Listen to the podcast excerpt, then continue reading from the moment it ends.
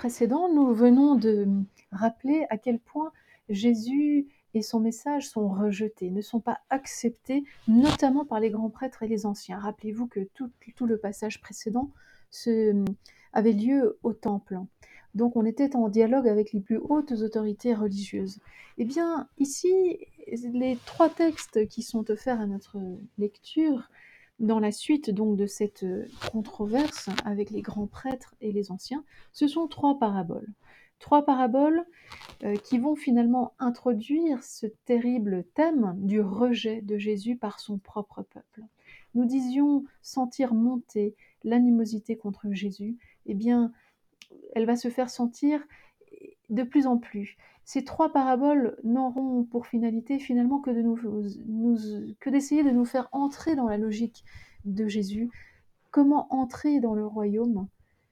Comment accepter l'évangile?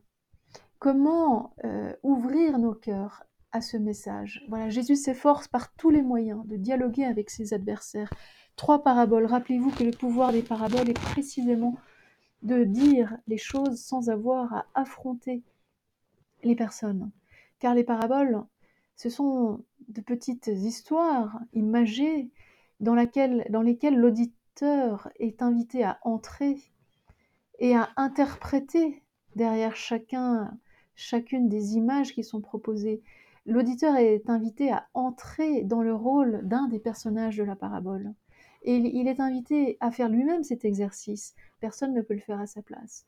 La parabole est vraiment un, exercice, ou plutôt une stratégie, pourrait-on dire, pédagogique pour faire entrer l'auditeur dans la logique de ce sur quoi on veut le faire réfléchir.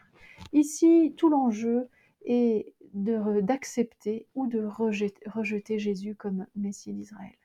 Ces trois paraboles se trouvent donc la première au chapitre 21 de l'évangile de Saint Matthieu, la deuxième également.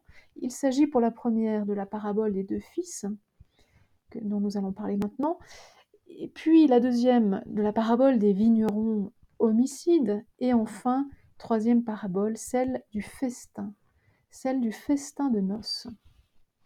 Ces trois paraboles donc ont ce point commun.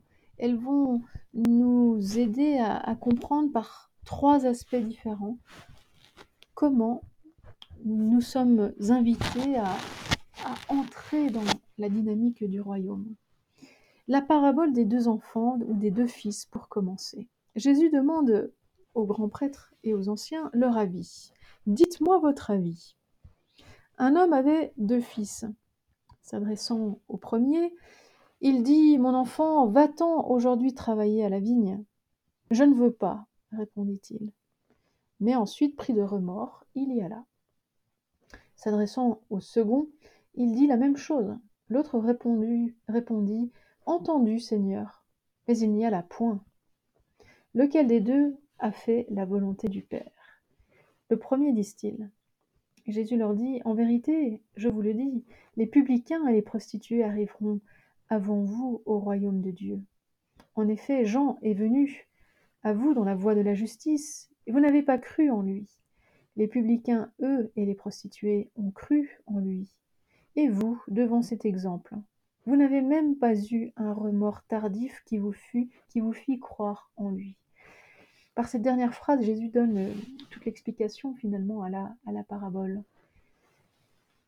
Face à, l'apparente religiosité des grands prêtres et des anciens, en réalité, ce sont les pécheurs, donc les publicains et les prostituées, qui en premier dans le royaume des cieux, ce royaume qui est figuré par la vigne à laquelle chacun est invité à, aller travailler. Nous avions déjà rencontré ce motif des publicains et des pécheurs assis à la table de Jésus au chapitre 9 de l'évangile de Matthieu. Jésus avait conclu en disant Ce ne sont pas les bien portants qui ont besoin de médecins, mais les malades. Allez donc apprendre ce que signifie c'est la miséricorde que je veux et non le sacrifice. Je suis venu appeler non pas les justes, mais les pécheurs. Ici, cette parole peut résonner dans ce contexte, car Jésus s'adresse précisément à des hommes religieux, à des prêtres, à des anciens. Mais comme euh, c'était également le cas dans une autre parabole, celle des ouvriers de la dernière heure, souvenez-vous que nous en avons largement parlé, eh bien ici encore, ce sont les derniers qui sont les premiers. Alors nous passons directement à la deuxième euh, parabole, celle des vignerons homicides. C'est une parabole que nous connaissons parce qu'elle est présente euh, chez les trois évangélistes synoptiques. Néanmoins, chez chacun de ces trois évangélistes, la parabole prend des accents quelque peu différents. Il est question ici chez Matthieu d'un homme qui est propriétaire de la vigne, qui plante la vigne. Il l'entoure d'une clôture, il creuse un pressoir, il y bâtit une tour. Puis il la loua à des vignerons et il part en voyage. Quand, approche le moment des fruits, il envoie ses serviteurs aux vignerons pour en recevoir les fruits. Alors voyez jusque-là, ce, cette, cette, mise en scène, euh, cette mise en contexte, on va dire, à propos de la vigne, euh, est tout à fait fait écho, fait écho au grand prophète Isaïe au chapitre 5. Isaïe au chapitre 5 qui nous propose un poème sur la vigne. Je vous lis juste un ou deux versets. Que je chante pour mon ami, le chant du bien-aimé et de sa vigne. Mon bien-aimé avait une vigne sur un coteau plantureux. Il, il y retourna la terre, il enleva les pierres et installa un plan de choix. Au milieu, il bâtit une tour et il creusa aussi un pressoir. Il en attendait de beaux raisins, il n'en eut que des mauvais. Voilà. Matthieu, une fois de plus, voyez, va inscrire euh, euh, cette parabole dans ce contexte euh, vétérotestamentaire, donc du prophète Isaïe, 8e siècle avant Jésus-Christ. Chez Isaïe, la vigne représente le peuple d'Israël. Mais chez Matthieu, attention, la vigne représente tout autre chose. La vigne représente le royaume. Par ailleurs, euh, le poème de la vigne et la parabole de Matthieu se terminent de manière euh, bien différente les mauvais vignerons euh, chez Matthieu, représentés par tout le peuple d'Israël, c'est ce peuple d'Israël qui n'a pas su recevoir le message de Jésus, qui n'a pas su entendre le message de l'Évangile, la bonne nouvelle, la bonne nouvelle du royaume, eh bien, un sort terrible leur est réservé. Comme nous allons pouvoir euh, le voir dans, un instant. Alors les vignerons se saisirent des serviteurs, ils battirent l'un, tuèrent l'autre, lapidèrent un troisième. Alors de nouveau, le maître envoya d'autres serviteurs, plus nombreux que les premiers, et ils les traitèrent de même. Finalement, il leur envoya son fils, en se disant Ils respecteront mon fils. Mais les vignerons, en voyant le fils, se dirent par devers eux Celui-ci est l'héritier. Venez, tuons-le, que nous ayons son héritage. Le saisissant, ils le jetèrent dehors et le tuèrent. Lors donc que viendra le maître de la vigne, que fera-t-il à ces vignerons-là? Ils lui disent Il fera misérablement périr ces misérables, et il louera la vigne à d'autres vignerons, qui lui en livreront les fruits en leur temps. Terrible sort qui est réservé à ces mauvais vignerons. Remarquez que ce n'est pas Jésus qui dit euh, qu'il fera périr misérablement ces misérables, mais ce sont ceux à qui Jésus pose la question, hein, ce sont eux qui ont cette réaction euh, de grande violence envers euh, ces vignerons. Euh, eux, c'est-à-dire qui? C'est-à-dire justement ces grands prêtres et, anciens avec qui Jésus est en train de dialoguer et qu'il est en train d'interroger en leur présentant ces paraboles. Apparemment, ils ne se rendent pas compte que ce qu'ils souhaitent pour ces mauvais vignerons, c'est au, fond le sort qui leur revient à eux, eux-mêmes, qui n'accueillent pas le message de Jésus. Alors Jésus euh, leur dit, N'avez-vous jamais lu dans les Écritures La pierre qu'avaient rejetée les bâtisseurs, c'est elle qui est devenue la pierre d'angle. C'est là l'œuvre du Seigneur, elle est admirable à nos yeux. Là encore, Jésus cite à nouveau le psaume 118, ce psaume 118 qui était déjà cité au moment de l'entrée messianique de Jésus dans Jérusalem. La pierre qu'ont rejetée les bâtisseurs, c'est elle qui est devenue la pierre angulaire. C'est là l'œuvre du Seigneur, merveille à nos yeux. Il n'y a plus de doute possible. Le fils de la parabole, cette pierre angulaire rejetée, c'est Jésus. C'est Jésus que les autorités juives cherchent à, piéger et cherchent à faire mourir. L'expression la pierre rejetée est employée justement pour évoquer la passion. Et d'ailleurs, euh, euh, la parabole continue, ou plutôt l'explication de Jésus continue. Aussi, je vous le dis, le royaume de Dieu vous sera retiré, vous, vous, c'est donc vous les mauvais vignerons, vous, grands prêtres, vous les anciens. Le royaume de Dieu vous sera retiré pour être confié à un peuple qui lui fera produire ses fruits. Celui qui tombera sur cette pierre, retour à la pierre angulaire, s'y fracassera. Celui sur qui elle tombera, elle l'écrasera.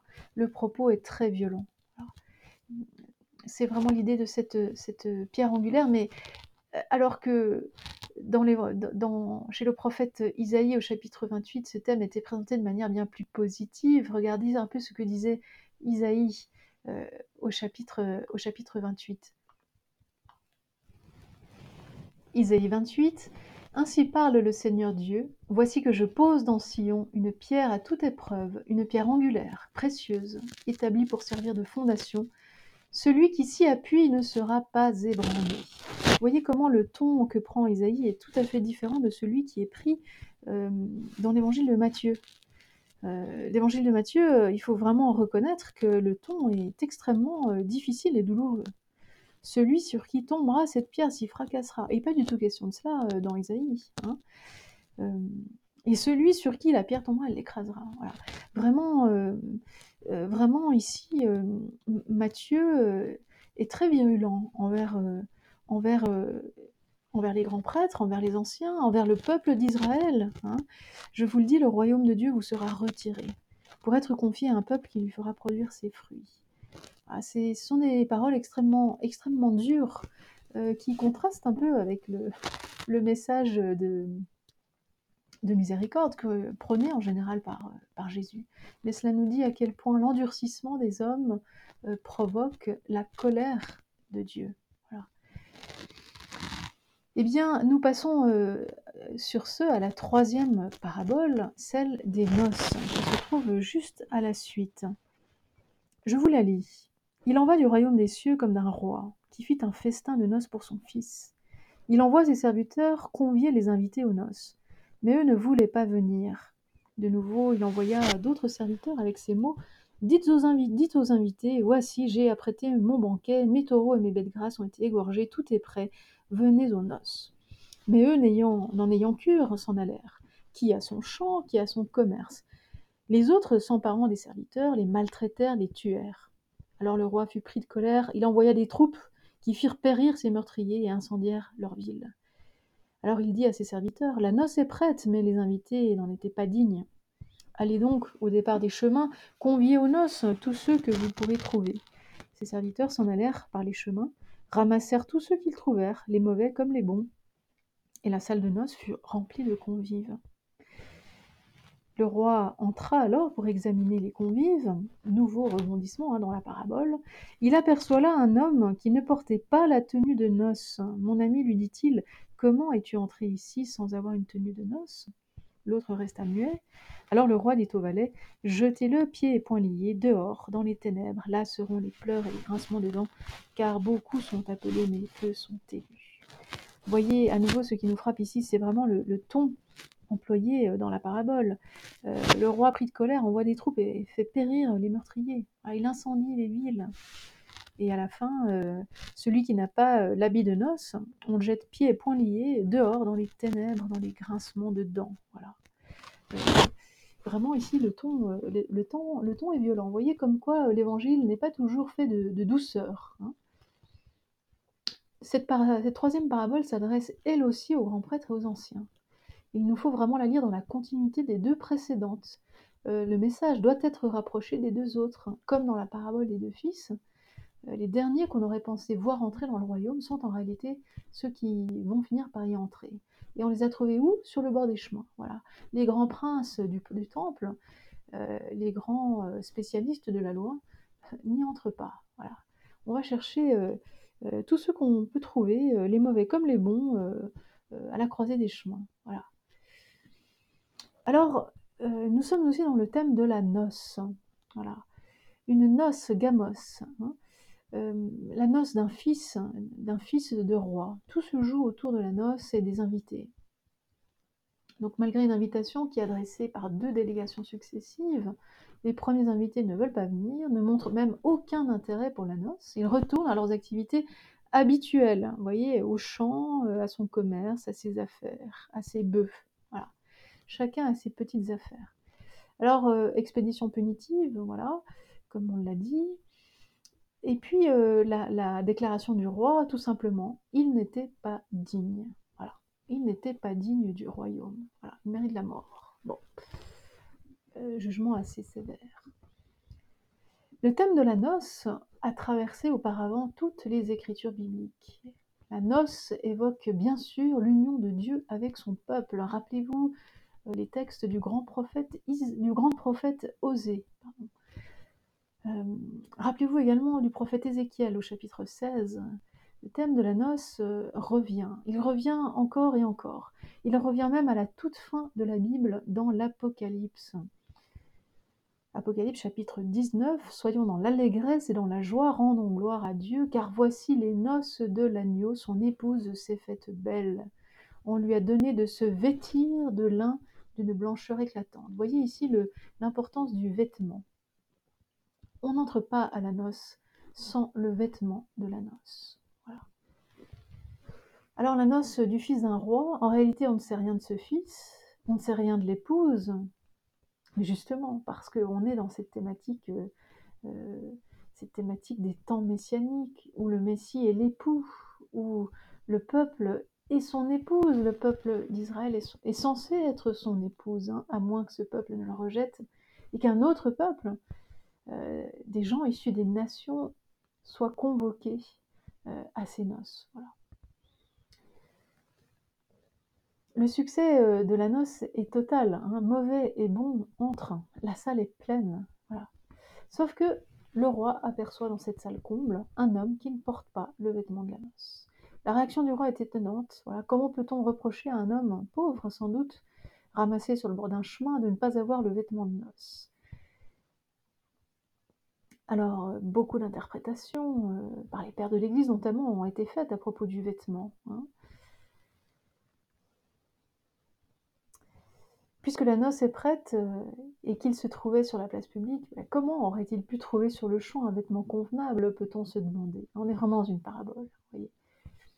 Et puis il y a une autre surprise majeure, c'est la conclusion finale de la parabole. Certes, la multitude est appelée, mais peu sont élus. Euh, il y avait au départ un certain nombre d'invités, combien? Ben, On ne sait pas trop, on les imagine nombreux trier sur le volet peut-être, puisqu'il s'agit de la noce euh, d'un fils de roi, mais ils déclinent donc l'invitation, ils s'excluent eux-mêmes. Hein. Ce n'est pas le roi qui les exclut, ils s'excluent eux-mêmes, un point à souligner. Et puis donc euh, on convoque alors à leur place tous ceux qu'on peut trouver au carrefour des routes. Voilà. Résultat, la salle est comble. Voilà, il y a beaucoup d'appelés, il y a beaucoup d'élus. Voilà. On pourrait dire il y a beaucoup d'appelés et peu d'exclus. Voilà. La finale, euh, donc euh, la multitude est appelée mais peu sont élus, semble correspondre en fait à la première partie de la parabole. Beaucoup ont été appelés, mais finalement peu choisissent de répondre favorablement à l'invitation, donc peu sont élus. En soi, cette parabole, même si elle a des accents un peu violents par moments, est une très bonne nouvelle, puisque la salle des noces, l'image du royaume et du salut, est comble, elle est remplie. Bonne nouvelle aussi, et doublement, du fait que le roi qui invite à la noce, bah, c'est Dieu, que son fils, bien entendu, c'est Jésus. C'est lui l'époux, aussi bien dans son incarnation que dans, sa, dans la gloire euh, céleste, comme euh, la cité sainte, la Jérusalem nouvelle au chapitre 21 de l'Apocalypse. Cette Jérusalem nouvelle est décrite comme une épouse qui s'est parée pour son époux, demeure de Dieu avec les hommes. Voilà, nous sommes tout à fait dans ce contexte, dans cette très très bonne nouvelle, malgré euh, les accents parfois euh, difficiles